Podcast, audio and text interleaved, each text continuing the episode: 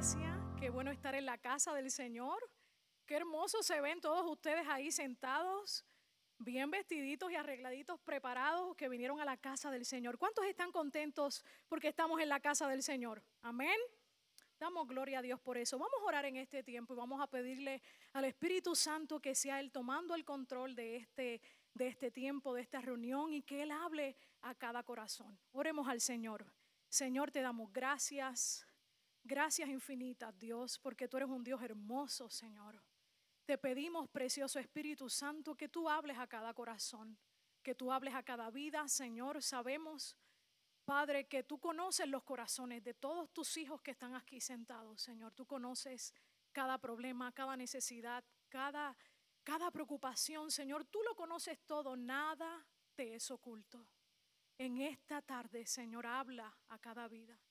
Conquista cada corazón, Señor. Tráenos a tu verdad, Señor. Rétanos con tu palabra.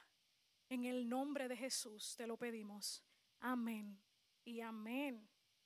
Qué hermoso, qué privilegio es estar en la casa de Dios y qué privilegio es predicar la palabra de Dios. Para mí es un honor cuando nos permiten servir acá al frente también y compartir con ustedes el mensaje del Señor. Y Hoy vamos a seguir con la serie que nuestro pastor Arnaldo ha estado hablando, ¿verdad? Sobre las series ramas. Y hemos visto parte de esas ramas. Hemos visto que el pastor Arnaldo nos ha contado cómo, cómo quiénes, qué mujeres han estado dentro de la genealogía de Jesús, dentro de ese árbol familiar. Y quiero contarte un poco, quiero contarte un poco sobre mí sobre mi árbol familiar, si lo pudiéramos decir así. Eh, hoy le preguntaba a mi mamá, eh, que está con nosotros, ¿verdad? En, mi casa, o no pudo estar porque ella está un poquito enfermita, pero ahí la entrevisté, algo que ya sabía, pero necesitaba tener un poquito otra vez el detalle. Así que le pregunto, mami, cuéntame un poco cómo fue que tú llegaste a los pies de Cristo. Porque interesantemente, el Señor conquistó primero el corazón de mi mamá y por ella todos llegamos a los pies de Cristo. Ella me dice, pues mira Mariela, realmente ella estaba, ella trabajaba en, un, en una escuela, en un colegio católico y una mamá de un estudiante un día se sienta y le dice, Miss Feliciano, ¿usted quiere aceptar a Cristo como su Señor y Salvador? Así de simple. Y mi mamá no titubeó y dijo, sí, yo quiero. Y ella, ¿verdad? Obviamente aceptó al Señor y por ella llegamos todos a la familia de Dios. Y por ella, esa, ¿verdad? Mi mamá fue esa mujer que Dios escogió. Hoy usted me ve aquí predicando porque mi mamá llegó a los pies de Cristo y a los tres años de edad, otra mamá del colegio donde ella trabajaba, eh, ella era pastora y le dice, ¿y por qué no vienes a mi iglesia? Y le invitaba y le invitaba. Y mi mamá, como muchas veces hacemos, oh sí, un día de esto voy a ir. ¿Cuántos les ha pasado algo como eso? Un día de esto, un día de esto, un día de esto. Y un día de esto fue que un día ella apareció en la casa, en mi casa. Yo era pequeñita, más que tenía tres años de edad. Tocó la puerta y cuando mi mamá abrió, era la pastora. Y dijo, vine a buscarte. Ella dijo, pero yo, yo no estoy lista, mi mamá estaba acabada de levantar y mis niños tampoco. Así que ella le dijo, no te preocupes, yo preparo tus niños en lo que tú te preparas. Y así lo demás es historia. Desde los tres años llegué a los pies de Cristo y nunca jamás me he apartado de sus caminos. Y mi mamá y mi familia pues tampoco, ¿verdad? Todos, toda la familia, todos, todos llegaron. Mis abuelos, mis tíos, mis primos, toda la familia llegó a, conocer al Señor. Por una sola persona, por una mujer. Y hoy te voy a hablar de una mujer, de una mujer que aparece en la historia de ese árbol familiar de Jesús, en la genealogía de Jesús. Vamos a hablar de una historia cautivadora, hermosa, una historia que, que el, el, cine se queda corto, Hollywood se queda corto con esta hermosa historia de una mujer virtuosa llamada Ruth. Ruth. Así que yo te voy a invitar a que me acompañes a Mateo capítulo 1, verso 5, porque vamos a ver dónde es que se menciona Ruth dentro de esa genealogía. Mateo 1, verso 5, no sé si lo tenemos en pantalla, y me sigues ahí, dice así, Salmón, no el salmón que tú te comes, no, no, no, no ese salmón. Salmón engendró de Raab a Boz, y Boz engendró de Ruth a Obed, y Obed a Isaí. E Isaí engendró al rey David. Me voy a quedar hasta ahí, ¿ok? Nos encontramos a Ruth siendo parte de la genealogía de Jesús. Ruth siendo parte de la historia de la redención.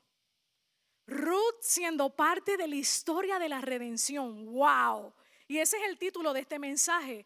Ruth en la historia de la redención. O sea que dentro de ese árbol genealógico nos encontramos a Ruth que llegó a ser la bisabuela, escúcheme bien, la bisabuela del rey David. Ruth jamás imaginó ser parte del linaje de nuestro Señor Jesucristo. Si se lo hubiesen contado a Ruth, Ruth no lo iba a creer. Si ella era una extranjera, ella no iba a creer que iba a estar dentro de esa genealogía, pero como el Dios que tú y yo servimos hace cosas inexplicables, nos mete en lugares donde jamás pensamos, ese es el Dios que tú y yo servimos. Así entró Ruth a ser parte de ese linaje. Y hay varias enseñanzas dentro de esta historia bíblica que vamos a aprender hoy. Y quiero en primer lugar que veamos a los personajes de la Biblia como personas reales, como somos tú y yo, personas reales, ¿verdad? personas, porque muchas veces vemos a, cuando nos cuentan la Biblia, no sé porque a veces tenemos la sensación de que vemos a los personajes de la Biblia como que tan angelicales, como, como si ellos no, no son como, no fueron como nosotros, pero la verdad es que ellos tuvieron las mismas luchas, conflictos, eran personas que se enojaban, que pecaban, que tomaban malas decisiones, que a veces eran rebeldes, que maltrataban o eran maltratados personas con traumas, con problemas, personas que metían la pata como usted y como yo. ¿Cuántos meten la pata aquí de vez en cuando? Bueno, no se hagan los angelitos aquí. Ruth, vamos a ver cómo comienza esa historia, porque queremos ver quién, quién fue Ruth dentro de esta historia. Así que acompáñame a la Biblia en Ruth 1, versos del 1 al 5. Dice así la palabra de Dios. Aconteció, aconteció en los días que gobernaban los jueces que hubo hambre en la tierra. Y un varón de Belén de Judá fue a morar en los campos de Moab, él y su mujer y, dos hijos suyos. El nombre de aquel varón era Elimelech y el de su mujer Noemí. Y los nombres de sus hijos eran Malón y Kelión efrateos de Belén de Judá. Llegaron pues a los campos de Moab y se quedaron allí. Y murió Elimelech, marido de Noemí, y quedó ella con sus dos hijos, los cuales tomaron para sí mujeres moabitas. Y el nombre de, de una era Orfa y el nombre de la otra Ruth. Y habitaron allí unos diez años. Y murieron también los dos, Malón y Kelión, quedando así la mujer desamparada de sus dos hijos y de su marido. ¿Qué historia? Esto es una historia muy trágica. Aquí comenzó un dilema tremendo en esta historia. Esta historia no fue, no comenzó como que tan bonita, ¿no?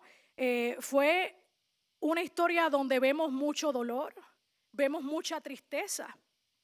Aquí vemos esta historia donde Noemí con su esposo Elimelech salieron de Belén. Ellos vivían en Belén, eran nativos de Belén porque se dieron cuenta de que en Belén había hambre, había escasez de pan. Interesante. Interesante porque Belén se le conoce como la casa del pan. ¿Me están entendiendo? A Belén se le conoce como la casa del pan y en ese momento dice que había hambre. Estaba escaseando el pan. Y a mí me hace pensar un poco esto porque es como una dicotomía, como que se divide eh, eh, esto, eh, esto que, estamos escuchando, cómo que Belén la casa del pan y cómo que no había pan en ese momento. Y es interesante porque yo pensaba mientras estudiaba, mientras me preparaba para este mensaje y decía, wow, Señor, yo puedo estar en el mismo, en la misma, en el mismo centro de la voluntad de Dios y estar pasando dificultades. Porque que yo sea cristiana no me exime a mí de pasar momentos duros, de pasar escasez, de pasar tiempos difíciles, de pasar tormentas. No, los momentos duros van a llegar, los momentos difíciles o la escasez posiblemente va a tocar a tu puerta, como tocó a la puerta de esta familia. Pero no nos vamos a quedar ahí, ¿verdad? Esta familia en ese momento, en vez de recordarse de Dios, ¿verdad? No los estoy juzgando, pero yo me identifico porque yo soy como ellos también. Muchas veces, en vez de recordarnos de Dios, que quién es el que suple, quién es el que nos suple. El Señor, Dios es nuestro proveedor. Y a veces, en vez de, recordarnos de Dios, en ese momento Elimelech, ¿verdad? El hombre de la casa, el esposo de Noemí, tomó una decisión y se fueron a los campos de Moab. Y Moab era una tierra donde creían en muchos dioses paganos, dioses falsos. Y muchas veces cuando perdemos el trabajo o el negocio o la salud o vienen los tiempos duros, hacemos lo que, hace, lo que hizo esta familia. Corremos, pero corremos para el lado contrario. En vez de correr para Dios y clamar al cielo, decimos, no, Señor, yo voy a buscar la salida. No, Señor, yo, yo mejor, yo tengo este plan debajo de mi manga a ver si, si esto me resulta. Y, y, en, este, ese momento, cuando ellos decidieron, ¿verdad?, buscar su dirección y no la dirección de Dios, nos cuenta al final del capítulo que Noemí perdió a su esposo, perdió a su hijo Kelión y Malión, y Malón, perdón. O sea, quedó viuda y quedó, y, obviamente perdió a sus hijos, que eso no tiene nombre. No hay nombre para eso. Y así comienza esa historia de esta familia. Una historia muy triste, una historia trágica, pero no quiero que te me deprimas porque realmente aquí es que va a empezar lo bueno. Aquí es que vamos a ver al Dios que tú y yo conocemos, el Dios que saca cara por nosotros, ¿verdad? Cuando confiamos en Él. Amén. ¿Quién fue Ruth? Vamos a ver quién fue Ruth dentro de esta historia. Porque lo que nos relata la Biblia, sabemos que Ruth era, no era judía, era moabita, o sea que nació en Moab, en las tierras de Moab, un país gentil que continuamente estaba en tensión con Israel. Y ellos adoraban dioses falsos, como te dije hace un momento, y su esposo, el hijo de Noemí, la conoció cuando llegaron a las tierras de Moab. Tiempo después murió el esposo de Ruth, el hermano del esposo de Ruth, su cuñado y su suegro. Así que todos los hombres de la familia murieron. Todos murieron, quedando estas tres mujeres viudas y desamparadas. Y el panorama eh, era desolador, y más en esos tiempos porque era una anciana judía en tierra extranjera con dos jóvenes nueras que no tenían la obligación de permanecer con ella. Y quiero que entiendas bien la situación de lo que significa llamarse viuda, porque viuda quizás en estos tiempos es, es un poquito diferente, ¿verdad? Porque en esos tiempos ser viuda significaba que ella había quedado en la calle. En la antigüedad las mujeres no heredaban, así que los únicos que heredaban eran los hombres. Ella estaba viuda, sin dinero, sola y en un país extranjero. Lo lógico de esta historia era que sus nueras la dejaran, pues ellas todavía eran jóvenes eh, y podían conseguir esposo y tener hijos. Sin embargo, a pesar de persuadirlas, a que volvieran con sus parientes, solamente Ruth, porque una de ellas cuando Noemí trató de persuadirlas, una de ellas dijo, bueno, pues está bien, me voy a quedar. Pero Ruth no, Ruth no hubo manera de que la convencieran. Ruth se decidió a quedarse con su suegra y dijo una de las declaraciones más importantes en la historia de la fe. Una de las declaraciones que no la vas a encontrar solamente más que en el libro de Ruth. Y te la voy a leer y acompáñame en Ruth 1, verso 16 al 17. respondió Ruth, no me ruegues que te deje y me aparte de ti, porque a donde quiera que tú fueres, iré yo, y donde quiera que vivieres, viviré. Tu pueblo será mi pueblo y tu Dios mi Dios. Donde tú murieres, moriré yo, y allí seré sepultada. Así me haga Jehová y aún me añada que solo la muerte hará separación entre nosotras Dios. ¡Wow! ¡Qué declaración tan impresionante! ¡Qué mujer tan decidida! ¡Qué amor y lealtad la de Ruth! Impresionante, impresionante. Y, cuando pienso en esto, me río, ¿verdad? Mientras preparaba este mensaje, me reía porque yo decía, si, si no hay esposo de por medio, ¿qué chiste tiene de quedarse con la suegra? ¿Verdad? No me malinterpreten, ¿verdad? Pero realmente Ruth veía en Noemí, su suegra, algo que era diferente, ¿verdad? Porque quedarse y tomar una decisión como esa este, definitivamente Ruth veía, yo pensaba hoy mientras seguía pensando en el mensaje, decía, bueno, quizás Ruth veía a Noemí como una mamá. Yo pienso, ¿verdad? Yo pues no, no tuve el privilegio de tener suegra, ¿verdad? Y otros dirán, ay, qué bueno, amiga, no sabe de lo que te salvaste. Pero la verdad yo creo que me lo hubiese llevado muy bien con mi suegra. Me hubiese encantado conocerla, pero pues no tuve el privilegio.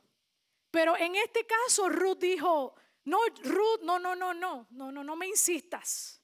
O sea, páralo ahí, deténme esto, no me insistas más, que yo no me voy a ir, yo no me voy a quedar acá en Moab, yo me voy a ir contigo a Belén. Le estaba diciendo, a ese Dios que tú le sirves, ese Dios que ha hecho de ti una mujer diferente, a ese Dios que tú me, predicas con tu testimonio, a ese Dios a donde quiera que tú vayas, yo voy a ir y a ese Dios yo voy a servir. Con eso era lo que le estaba diciendo Ruth. Y Noemí dijo, bueno, me quedo calladita porque aquí me veo más bonita, así, calladita. Se quedó callada y arrancaron para Belén. Y en Belén dice la palabra, no te lo puedo leer, ¿verdad? Porque si no, no termino. En estos cuatro capítulos de Ruth, dice que en Belén en esa temporada había comenzado la temporada de la cosecha. Y mira que Dios de detalles es el Dios nuestro. Ellos estaban en una temporada difícil, pero justo en Belén había empezado la temporada de cosecha. Porque podemos estar en Belén y van a venir los tiempos difíciles, pero Dios puede volver a traer cosecha en Belén. Amén. Dios puede volver a traer cosecha. Así que una vez establecidas en Belén, Noemí sabía que tenía un pariente que se llamaba Boz. Y Ruth tomó la iniciativa de trabajar pero interesantemente, lo único que podía hacer ella como extranjera era un solo trabajo que se le permitía a los extranjeros y especialmente a las viudas. Y era solamente ir a recoger en los campos donde se estaba recogiendo la cosecha. Todo lo que se recogía de la cosecha y se caía, o sea, las migajas, los manojos que se caían, eso era lo que las viudas le permitían por ley recoger. Así que no estaba tan bonita la historia en ese sentido porque era lo que sobraba. Pero interesantemente, Ruth se decidió y dijo, no, yo me voy a trabajar y se fue a recoger en los campos de voz sin ella saber que ese voz era el pariente de Noemí. Y, y la vio, vio a esta joven trabajadora y le dijo, Ruth, quédate en mis campos me voy a asegurar que nada te falte, porque he escuchado lo que tú has hecho. He escuchado cómo has ayudado a tu suegra y yo he dado órdenes a mis siervos que dejen algo para ti. Mira qué interesante lo que hizo, lo que hizo vos. Qué hombre tan dadivoso, qué hombre tan generoso y misericordioso.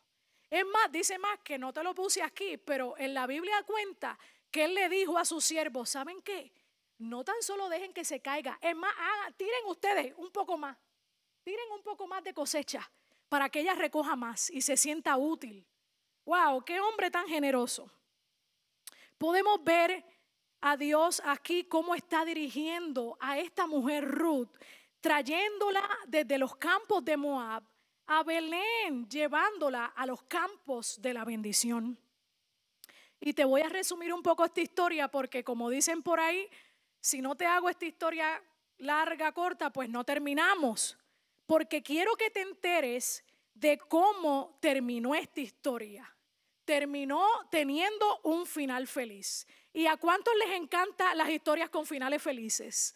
Yo soy una. A mí me gusta ver esas películas que me hacen llorar y termina con ese final feliz que yo, ay, sí, qué bueno que se quedó con él. ¿Verdad es rico? Porque como que me rompe el corazón que no termine bien. Pues esta historia termina con un, termina con un final feliz. Vos, el pariente de Noemí, decide casarse con Ruth. Y al final Ruth termina dando a luz un niño judío que terminó siendo el abuelo del rey David. O sea, la mujer que estaba última en la fila, la extranjera, la marginada, fue a estar delante para recibir la bendición de Dios. Eso solamente lo hace nuestro Señor. Esto lo que lo hace Dios ante aquellos que deciden ponerlo a Él primero. Si tú pones a Dios primero, de seguro no vas a llegar segundo. De seguro Dios va a sacar cara por ti si tú aprendes a poner a Dios primero en todos tus asuntos.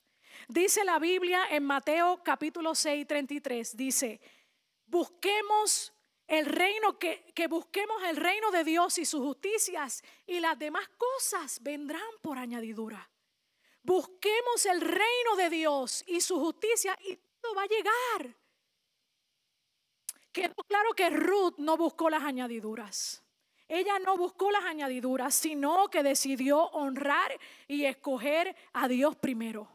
Y Dios obviamente premió su valentía, premió su decisión, premió su perseverancia.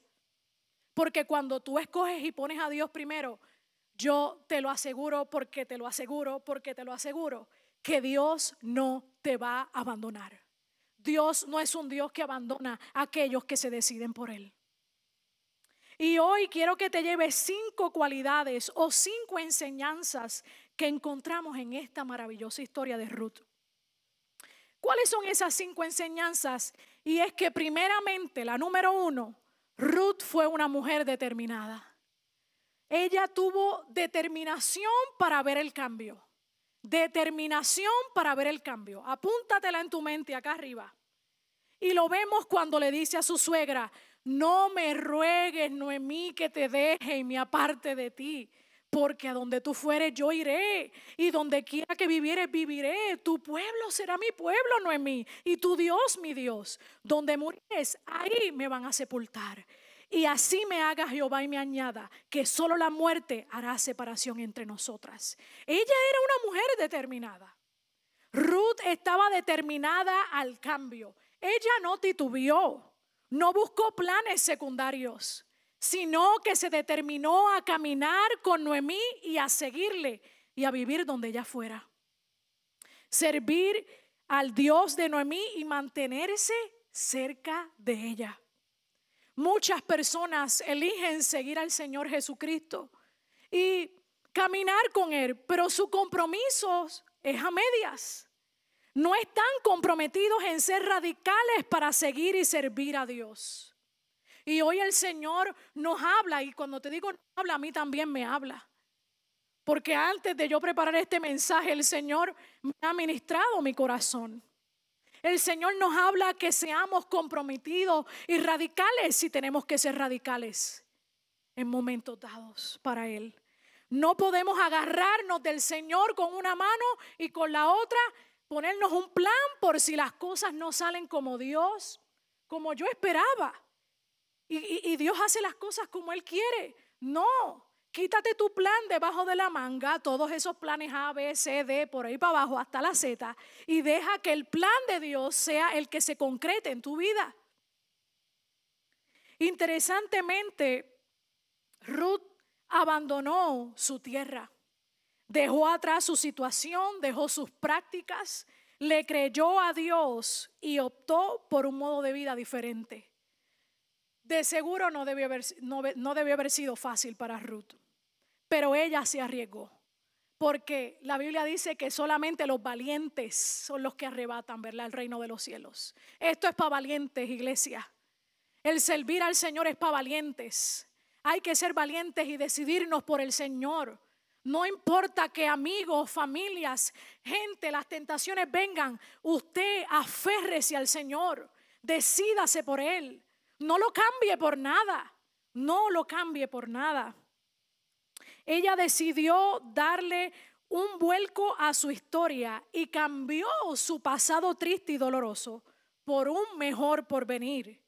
Ruth tuvo la determinación de dejar todo atrás y salir de la opresión. Para ella, Moab, que era el lugar donde ella nació, significaba dejar su historia familiar, significaba dejar sus, costumbres paganas. Y para ti, Moab, puede significar una relación que tú sabes que no te conviene. O posiblemente hábitos que son dañinos. O un trabajo que simplemente te aparta de Dios. Amistades que son tóxicas dejar malos hábitos o vayamos un poquito más simple, hábitos alimenticios que sabemos que no nos hacen bien.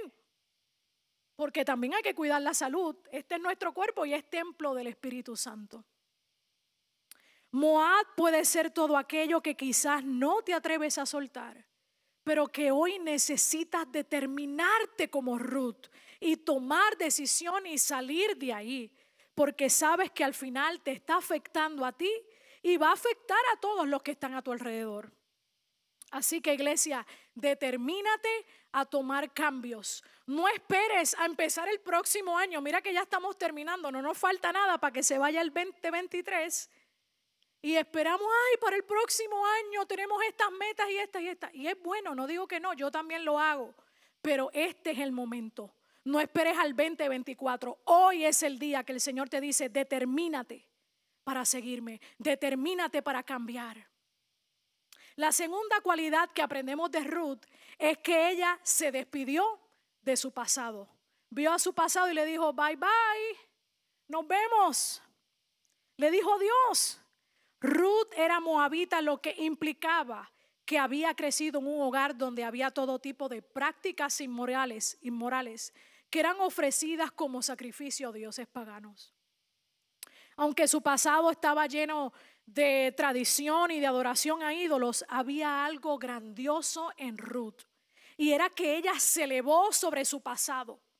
Se elevó como un águila cuando se le presentó la oportunidad de acompañar a Noemí a Belén y comenzar una nueva vida allí. Ella se olvidó, dijo en otras palabras, yo no quiero más esto, yo quiero algo mejor.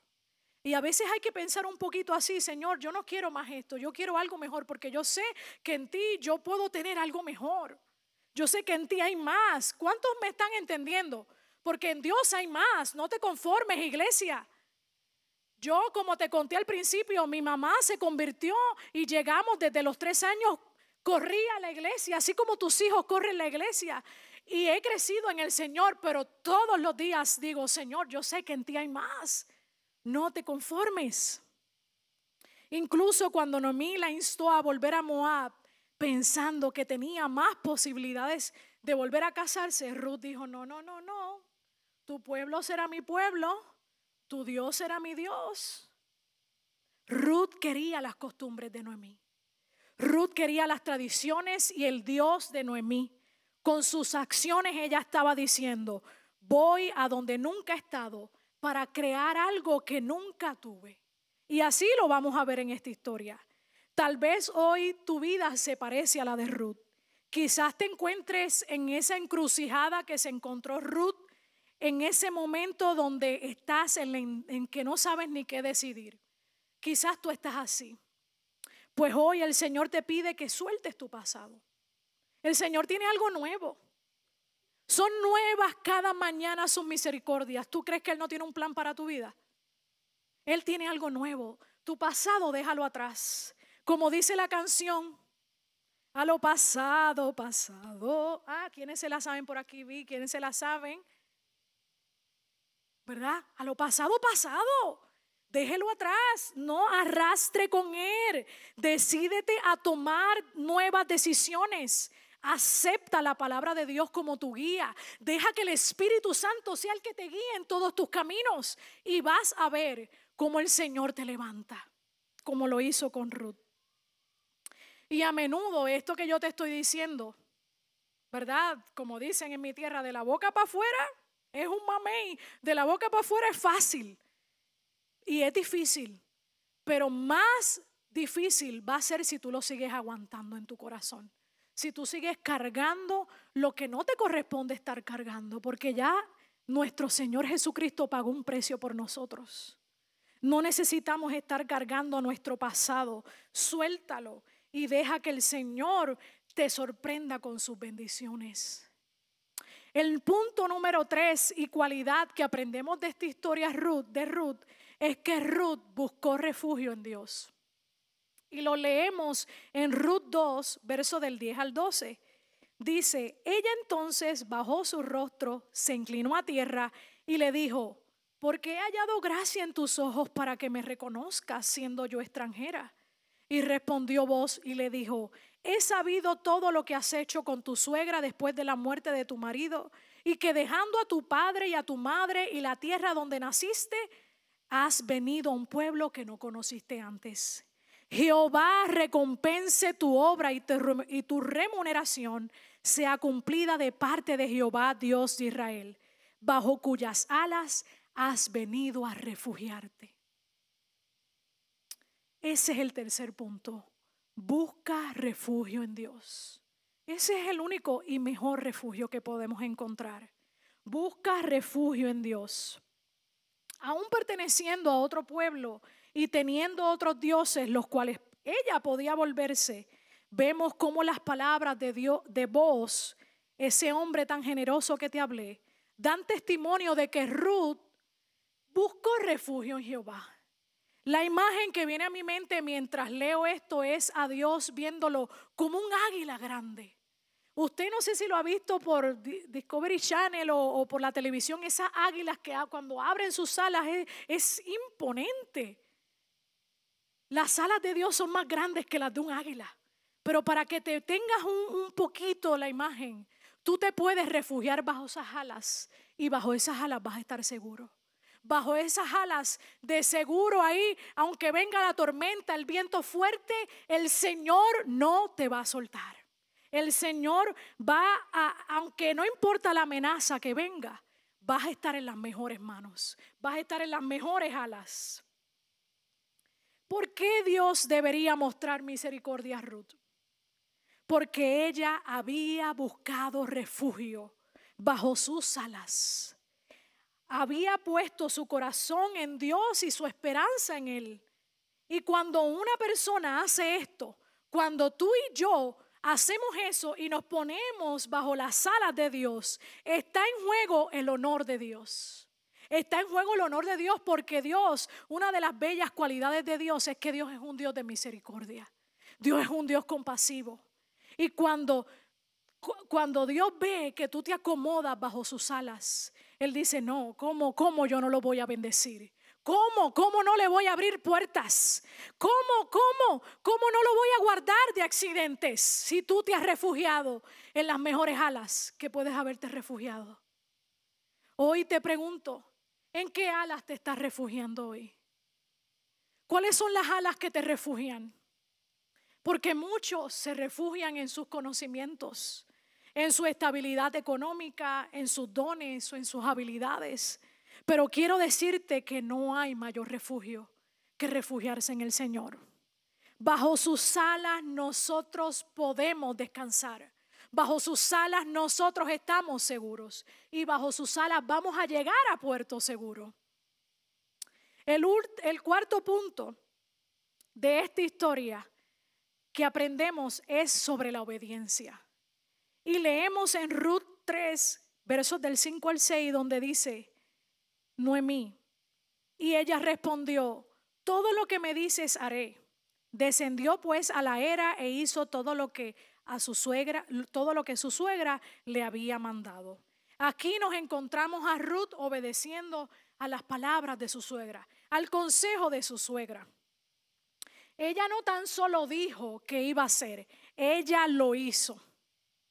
Y cuando pienso en obediencia, pienso en mis hijos. Yo tengo, mis niños son pequeños, tienen nueve y, cinco años, así que eh, eso es algo que mi esposo y yo machacamos mucho. O no sé si me entienden la palabra machacar, o sea, estamos, dale que dale con que sean obedientes. ¿Cuántos papás se identifican conmigo? Tienes que ser obediente. ¿Por qué hiciste esto si te dije lo otro? Y machacamos la obediencia. Pues hoy el Señor te la está machacando a ti también porque tú eres su hijo y yo soy su hija. Él quiere que seamos obedientes. Realmente Ruth veía a su, a su suegra Noemí como una gran mentora. Ella era una gran mentora y ella se dejaba guiar. Y a veces Dios pone a tu alrededor personas que son mentores, que son personas sabias, que tienen el consejo de Dios y te, y te dan el consejo. Y muchas veces, como decía mi mamá, te entra por aquí y te sale por acá. Es verdad, nos pasa a todos. Nos dan el buen consejo de parte de Dios y no escuchamos, pero Dios quiere en este tiempo recordarte que la obediencia trae bendición. Escúchalo, iglesia, llévatelo hoy. La obediencia trae bendición. Y eso fue lo que pasó en la historia de Ruth. Trajo una gran bendición para la vida de Ruth. Ella obedeció el consejo de Noemí, su suegra. Y Dios cuidó y proveyó en la vida de Ruth, y no tan solo en la vida de Ruth, sino en la vida de Noemí, porque le, arropó la bendición. Y eso hace Dios. Dios arropa con tu bendición a los tuyos. ¿Cuántos hoy están disfrutando de ese arropar de Dios, de esa sábana que Dios lanza sobre gente? Y tú estás disfrutando de una bendición que ni te tocaba a ti, pero como estás bajo la sombrilla de otro, te arropa la bendición del Señor. Así también le pasó a Noemí. Como último punto, aprendemos de esta historia que fue una historia de redención. Fue una historia de redención. Ruth descubrió la misericordia de Dios cuando estaba en los campos de voz. Ella no tenía ni idea de lo bueno que era el Dios de Israel que ella había escuchado allá en, en, Moab o que Noemí le, le, ¿verdad? le, le modelara. Mas, sin embargo, vos, sus parientes, demostraron generosidad en ella ella había escuchado de Dios por su suegra. Y también ella experimentó la bondad a través de vos, ese hombre tan generoso, y, que la redimió en Belén.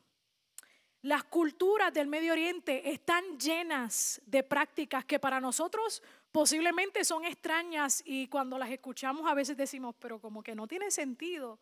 Pero había una ley en esos tiempos, en el Deuteronomio, una ley que se llamaba la ley del levirato, ley del levirato.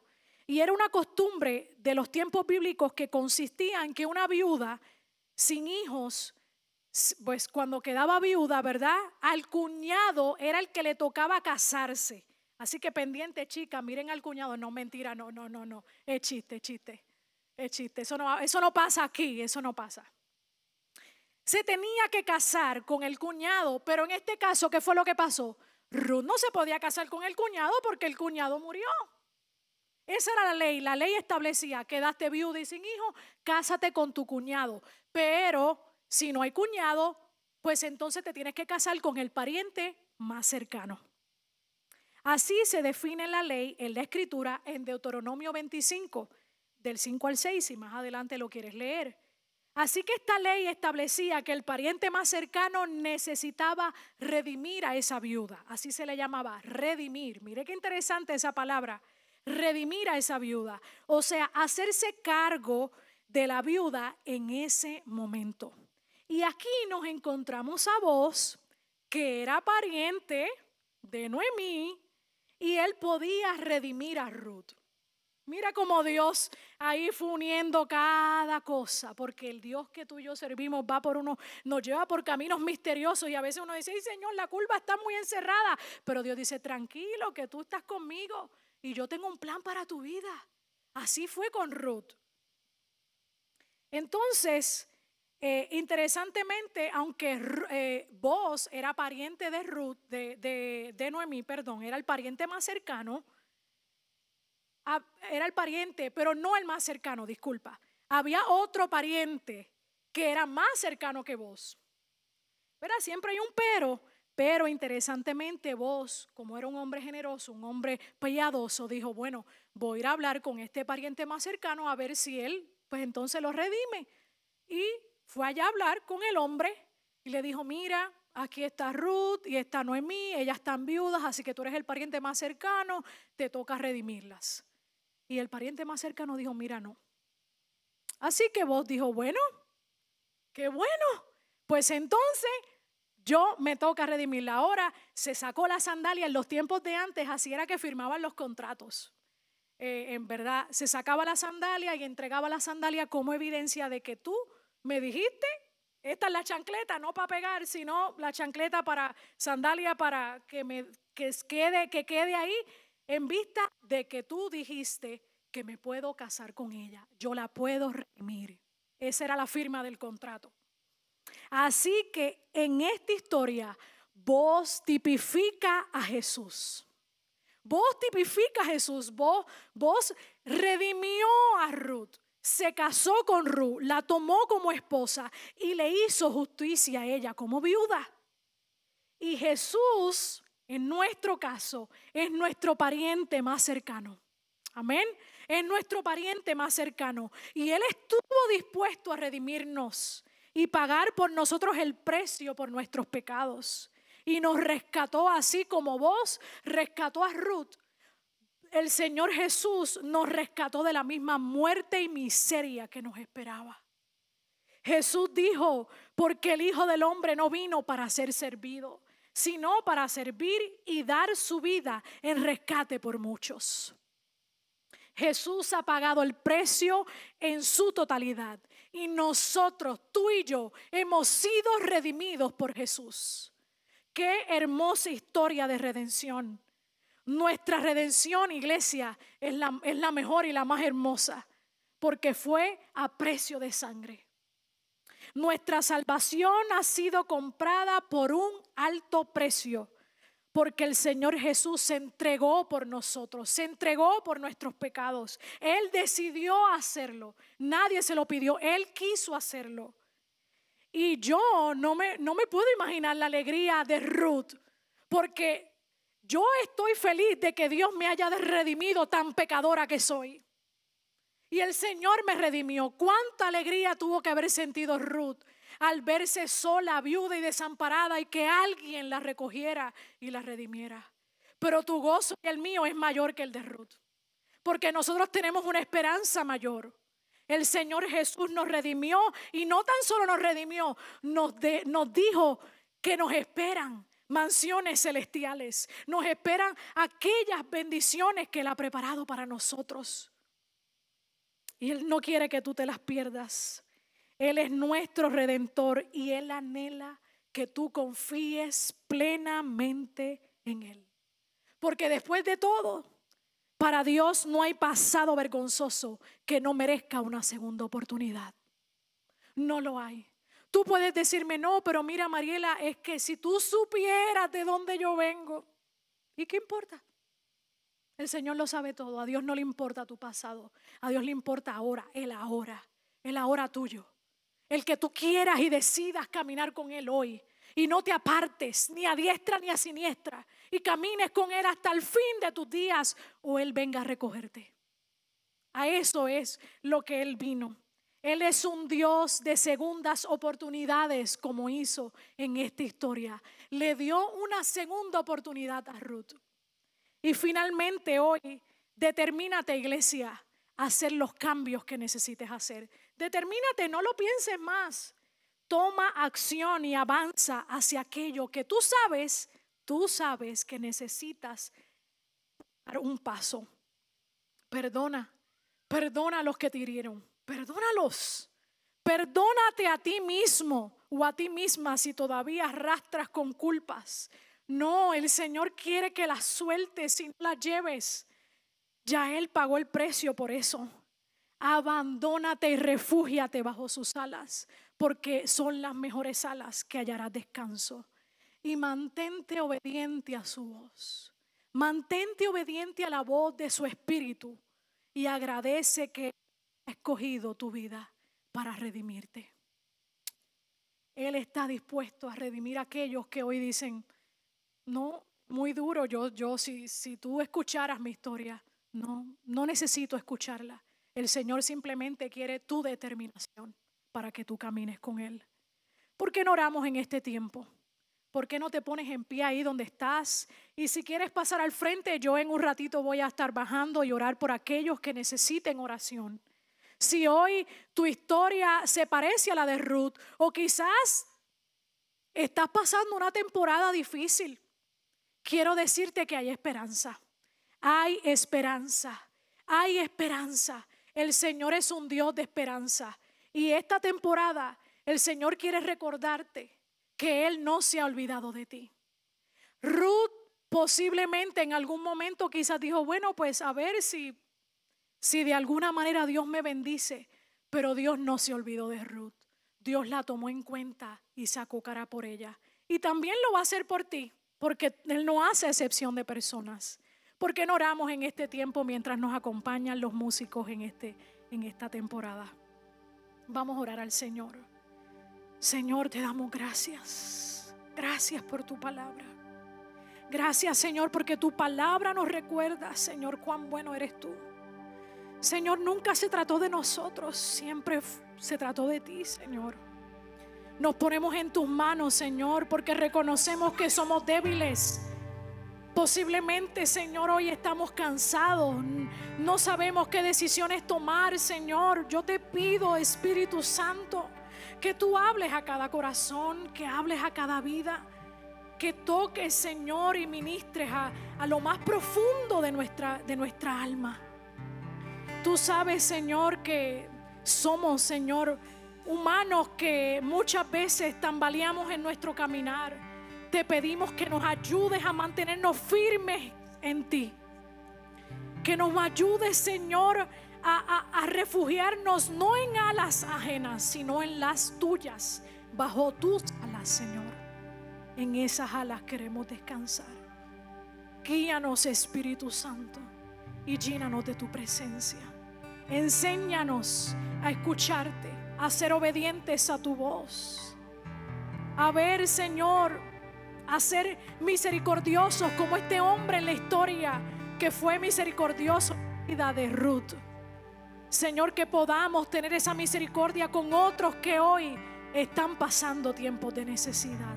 Ayúdanos, Señor. Nos ponemos en tus manos, Jesús. Y gracias, gracias, Señor. Gracias porque nos redimiste. Gracias porque pagaste un alto precio, Señor. No fue cualquier cosa. Fue tu Hijo, Señor, el que se entregó por nosotros. Gracias. Gracias por redimirnos. Gracias por recordarnos, Señor, que tú eres un Dios de segundas oportunidades. Te amamos, Padre. Te amamos, Jesús. Te amamos, precioso Espíritu Santo. En el nombre de Jesús. Amén. En esta tarde Dios está tocando tu corazón. Sientes algo. Este es el mejor momento